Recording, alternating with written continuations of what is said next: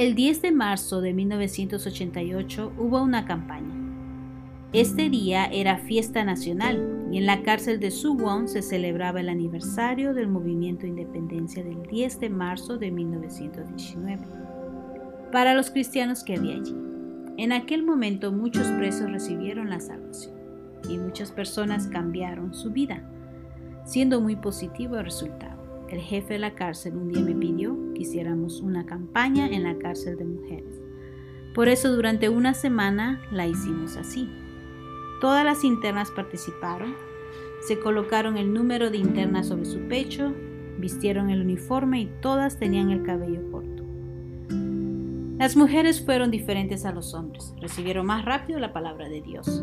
Cuando comparto la palabra de Dios con los hombres, ellos piensan, por ejemplo, si yo creyera en Jesús, ¿qué me dirá la familia de mi esposa? ¿Qué me dirá mi padre, mi hermano y mi cuñada? ¿Qué me dirán en mi trabajo? Cuando se piensa en estas cosas, se tarda mucho en tener la fe. Aunque la mujer comió primero el fruto del conocimiento del bien y el mal, las mujeres simplemente recibieron la salvación sin pensar en otra cosa. Por eso desarrollan su fe rápidamente. Es por eso que la gente dice hay muchas mujeres en la iglesia y muchos hombres en la cárcel. Durante una semana dirigí la campaña en la cárcel de mujeres y muchas de ellas cambiaron, entre ellas una mujer que tenía treinta y pico de años, quien recibió con todo su corazón la palabra de Dios, notándose en ella un cambio visible. Ella estaba muy contenta y agradecida.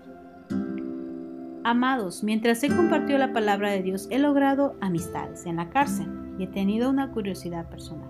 Esa persona, ¿qué pecado habrá cometido para estar aquí? Esto me causaba mucha intriga. Después de recibir la salvación, se veían muy radiantes e inocentes. Normalmente es una falta de respeto preguntar a los presos cuál es el delito por el cual entraron allí. Un día casualmente conocí la historia de una hermana en la cárcel. Ella había asesinado cruelmente con un cuchillo en de la cocina. Me asusté mucho ella se veía muy agradable, su corazón se percibía muy ingenuo, escuchaba atentamente la palabra de Dios, sus ojos parecían un cristal. Yo no podía creer que esa mujer hubiera matado a otra persona. El resultado de su vida es el siguiente. Ella vino del campo a Seúl y se enamoró de un hombre. Comenzaron a vivir juntos y vivieron aproximadamente un año, pero este hombre le fue infiel con otra mujer. Ella era muy noble, parecía como insensible, aunque el marido tenía otras amantes, ella siempre amaba a su esposo, pero el marido se sentía disgusto con ella. Él rechazaba a su esposa porque quería tener a su amante, pero no podía sacarla de su casa, por eso andaban con su amante a la vista de todos. Aunque el marido andaba de esa forma, ella lo aceptaba. Un día su marido trajo a su amante a vivir a la casa y viviendo de esta manera el tiempo fue pasando. Cuando el marido salía de, su casa, las dos mujeres comenzaban a pelear. La amante quería rechazar a la esposa para vivir libertinamente, pero la esposa no aceptaba el abandonar sus derechos de esposa y por eso peleaban diariamente. Una vez yo no sabría decirles qué tipo de insulto le dijo la amante a la esposa, ella sintió un gran choque, perdió el control y cuando se dio cuenta, esa mujer había caído llena de sangre y en la mano de la esposa aún estaba el cuchillo ensangrentado. De repente volvió a la realidad y vio que la había matado. Mientras yo escuchaba el relato de ella, no podía creer que una mujer que se veía tan inocente, noble y agradable hubiese matado a alguien. Cuando yo iba a la cárcel a compartir el estudio bíblico, con sorpresa descubrí una cosa. Normalmente la gente tiene el prejuicio de que los asesinos tienen un rostro muy cruel y perverso, pero realmente no es así. Hay muchas personas que se ven nobles y tranquilas, sin importar si es hombre o mujer. ¿Cómo puede esa persona matar a otra? Una vez una mujer que había matado a dos personas estaba en la cárcel Jong-jo y recibió la salvación. Mientras hablaba con ella se veía muy tranquila e inocente. Las personas a veces piensan que la apariencia de un asesino es muy desagradable o cruel, pero no es así. porque aunque una persona se vea muy noble, sincera e inteligente, en ella está incluido el corazón de asesinar, de estafar a otras personas. Normalmente un estafador no se ve tan malicioso, porque si tuviera esa apariencia no podría estafar a nadie, pero sí se ve muy noble y tranquilo. La gente piensa, ese tipo de persona podrá estafar, pero ese tipo de hombre verdaderamente sí estafa a otras personas. Aunque no lo sabemos muy bien, realmente el problema más delicado de la vida de creencia es que el elemento perverso de pecado está escondido en nuestro corazón. Y cuando encuentra la oportunidad, nos empuja a asesinar, adulterar, robar y odiar. Ese corazón que nos atrae a eso está latente. Había un famoso pintor que quería hacer una obra de la última cena de Jesucristo. Por eso el buscar el rostro de Jesús pensaba, ¿qué tipo de rostro se parecerá a la cara de Jesús? Él recorrió muchas zonas del país buscando el modelo del rostro de Jesús. Así, misericordioso, lleno de paz, inocente, se encontraba con personas que se veían muy agradables y nobles, pero según los ojos del pintor, al mirarlas detalladamente les encontraba una mirada maligna. Por eso no hallaba una persona apropiada. Un día él caminaba y ya muy cansado miró que unos niños estaban caminando a la orilla del río. Entre ellos había un niño que tenía la cara muy apropiada y llena de paz. Me servirá. Este modelo de rostro me servirá para dibujar el rostro de Jesús. Por eso se le acercó y le dijo, Permítame un momento, quiero dibujar su rostro. El niño estaba sentado y él comenzó a dibujar el rostro angelical del niño. El pintor terminó la obra de los discípulos con Jesús, pero no pudo dibujar el rostro de Judas Iscariote, quien vendió a Jesús. Él pensaba cómo sería el rostro de Judas Iscariote. Comenzó a viajar nuevamente y aunque quería encontrar un hombre con rostro cruel, vil, lleno de maldad, no lo encontró. Él quería buscar hasta encontrar un rostro sin misericordia, sin paz, sin amor. Por último, fue a la cárcel para buscar ese rostro entre los asesinos. Obviamente no todos los rostros de los asesinos son viles y malos, pero cuando él vio allí a un hombre que verdaderamente aparentaba mucha maldad, pensó, sí, ese podría ser el rostro de Judas. El pintor se le acercó y le dijo, que él era pintor, que le permitiría dibujar su rostro. Él se rió y le permitió que lo dibujara. Después de dibujar el rostro malicioso y cruel de aquel hombre, éste le preguntó al pintor, Señor pintor, quiero preguntarle una cosa. ¿Qué desea? ¿Usted dónde consiguió el rostro del Señor que iba a representar la última cena de Jesús? El pintor le respondió, hace muchos años, yo lo estaba buscando, un día me encontré con unos niños que jugaban en la orilla del río. Entre ellos había uno que tenía un rostro verdaderamente angelical, por eso yo usé su rostro para representar el rostro de Jesús. ¿Y usted lo dibujó? Ahora usted dibujó el rostro de Judas Iscariote por mi cara, ¿es cierto? Sí, señor, es cierto. Señor pintor, ¿usted cree que el rostro de Jesús y el rostro de Judas ¿No se parecen? El pintor le respondió, Ah, usted tiene razón, se parecen. Ese hombre le dijo, Pintor, ese niño que jugaba a la orilla del río era yo hace muchos años. En aquel momento usted dibujó mi cara como el rostro de Jesús. Ahora mi rostro se convirtió en la cara de Judas Iscariote. El pintor estaba asustado, verdaderamente él era. Cuando el pintor dibujó el rostro de ese niño era muy ingenuo y pasivo, pero dentro de él estaba escondido el carácter que puede hacer cometer la maldad hasta llegar a matar a otra persona. Cuando la gente pide el perdón de sus pecados y se arrepiente, solamente se arrepiente de los pecados visibles, diciendo, oh Dios, robé, adulteré, mentí, maté, oh Dios, aborté, perdóneme. El hombre no se da cuenta de que el centro de su corazón está lleno de maldad. Por eso la gente pide perdón por sus pecados, pero la maldad sale otra vez. De nuevo comete pecados. Otra vez pide perdón y vuelve a cometer pecados. Continuamente se repite lo mismo. Siempre tiene ese tipo de vida espiritual. Por eso cuando alaba a Dios, aunque canta día feliz, día feliz en libertad del pecado, aunque canta de esa forma, peca, pide perdón, peca y pide perdón. Por eso no puede cumplirse en esa alabanza en su corazón. Día feliz, día feliz en libertad del pecado. Siempre se quedará como un pecador.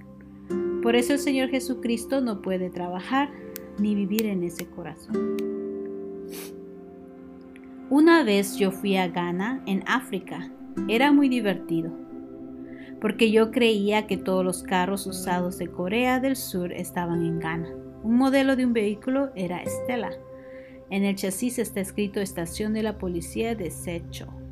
En otro carro estaba escrito Preescolar tal. La gente de Ghana se siente orgullosa por tener los carros de Corea y también les gusta mucho que tengan avisos en letra coreana. Pero generalmente los carros son antiguos. Cuando esos carros van en subida producen mucho humo, por lo que no se puede ver el carro de adelante. Yo les conté a los de Ghana que en Corea los carros que producen mucho humo tienen que pagar mil dólares de multa. Ellos me preguntaron, ¿no sale humo de los carros en Corea? Yo les dije que no. Ellos me dijeron, hey, ¿cómo no va a salir humo de los carros si los carros se mueven por el combustible? Yo les conté que el humo negro casi no se ve y que de vez en cuando si un carro produce mucho humo es multado por una gran cifra. Cuando yo fui por primera vez a África, una hermana que se llama Tetso me recibió en el aeropuerto. Ella trabajaba allí y me prestó su carro Mientras yo estuve en África fuimos a safari con ese carro, funcionaba muy bien. El día de mi regreso en el camino hacia el aeropuerto falló el carro. Cuando yo abrí el capo casi me desmayo. Dentro del capo los mecanismos eran muy sencillos y yo había andado con ese carro, eso es motivo suficiente para desmayar. Cuando una persona sube a un carro en África debe cuidar de sus pies que no se caigan porque hay huecos en el piso del carro. También cuando alguien se sube a un carro no debe subirse con ropa limpia porque las sillas se llenan de polvo. Obviamente no todos los carros se empolvean, de todas formas cuando alguien se sube a un carro en África se ven muchas cosas increíbles. En el caso de Kenia, después de la independencia de ese país, ningún carro fue chatarrizado porque aunque un carro sea muy viejo, si tiene el motor funciona. Y si se cambia el motor, otros mecanismos y repuestos siguen funcionando.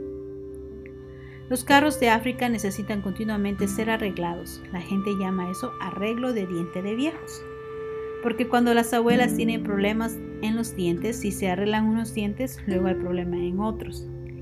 Lo mismo sucede con los carros de África. La gente no sabe por dónde debe empezar a reparar el carro. En muchos carros ni siquiera funciona el limpiabrisas. En otros vidrios estos están rotos y no bajan los vidrios de las ventanas. Pero eso no es mayor problema. Obviamente hace mucho calor, pero no se pueden bajar los vidrios del carro, por lo que hay mucha dificultad. Amados, ese tipo de carro, en vez de ser arreglado, tiene que ser reemplazado. La vida de creencia es igual. Voy a leer en Isaías 55, versículos 6 y 7. Buscar a Jehová mientras puede ser hallado, llamarle en tanto que está cercano. Déjele impío su camino y el hombre inicuo sus pensamientos, y vuélvase a Jehová, el cual tendrá de él misericordia, y al Dios nuestro, el cual será amplio en perdonar. ¿Qué está escrito en la palabra de Dios? Déjele impío su camino y el hombre inicuo sus pensamientos, o repare el impío su camino y el hombre inicuo sus pensamientos. ¿Qué está escrito? Por favor, respóndanme. Respóndame en voz alta, por favor. ¿Qué dice? Dice, deje, dice, deje su camino y sus pensamientos. Buscad a Jehová mientras puede ser hallado, llamarle en tanto que está cercano, deje el impío sus caminos y el hombre inicuo sus pensamientos y vuélvase a Jehová, el cual tendrá de él misericordia, y al Dios nuestro, el cual será amplio en perdonar. Isaías 55, versículos 6 y 7. En la Biblia está escrito deje. Si se repara la ventana del carro viejo, no funciona el, limpiabrisas.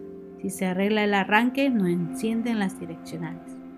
Cuando se arreglan las direccionales, no funciona el freno Después de que se arregla el freno, se pinchan las llantas. Y así sucesivamente. Creo que esa reparación no tendrá fin. Si quiere usar el carro, debe repararlo por una hora. El tiempo de la reparación y el tiempo para manejarlo es igual, una hora. Diariamente lo repara después de usarlo un momento, otra vez lo repara y lo utiliza, lo repara y lo utiliza. Eso es un carro viejo. Por eso en vez de repararlo, debe desecharlo. Y después de desecharlo, comprar un carro nuevo. Hoy en día muchos cristianos tienen la vida de creencia de la misma manera que la gente que anda con un carro viejo. Después de manejar de repente se apaga. Ah, ¿por qué no arranca?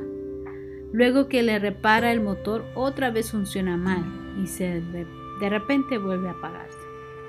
Después de reparar esa parte las llantas se pinchan, así el carro viejo siempre tiene problemas. Esa vida de creencia funciona igual que un carro viejo, es cometer pecados y arrepentirse, luego volver a cometer pecados, pedir perdón por ellos y otra vez cometer pecados, mentir y luego no poder participar del culto del domingo en la mañana, no dar diezmos. Después de solucionar eso, de repente pelea con el vecino, pide perdón con lágrimas, el corazón no está de acuerdo, se enoja con la pareja, insulta a los hijos, etc. Continúan los problemas como si no tuvieran fin, de igual manera como cuando la gente sube a un carro viejo.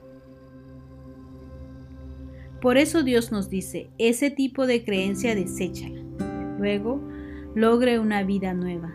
No es que se repare la vida de creencia de mentir, robar, adulterar, sino que hay que desechar completamente mi mismo. Si lo repara no tendrá fin, porque comete los pecados y sigue reparándolo.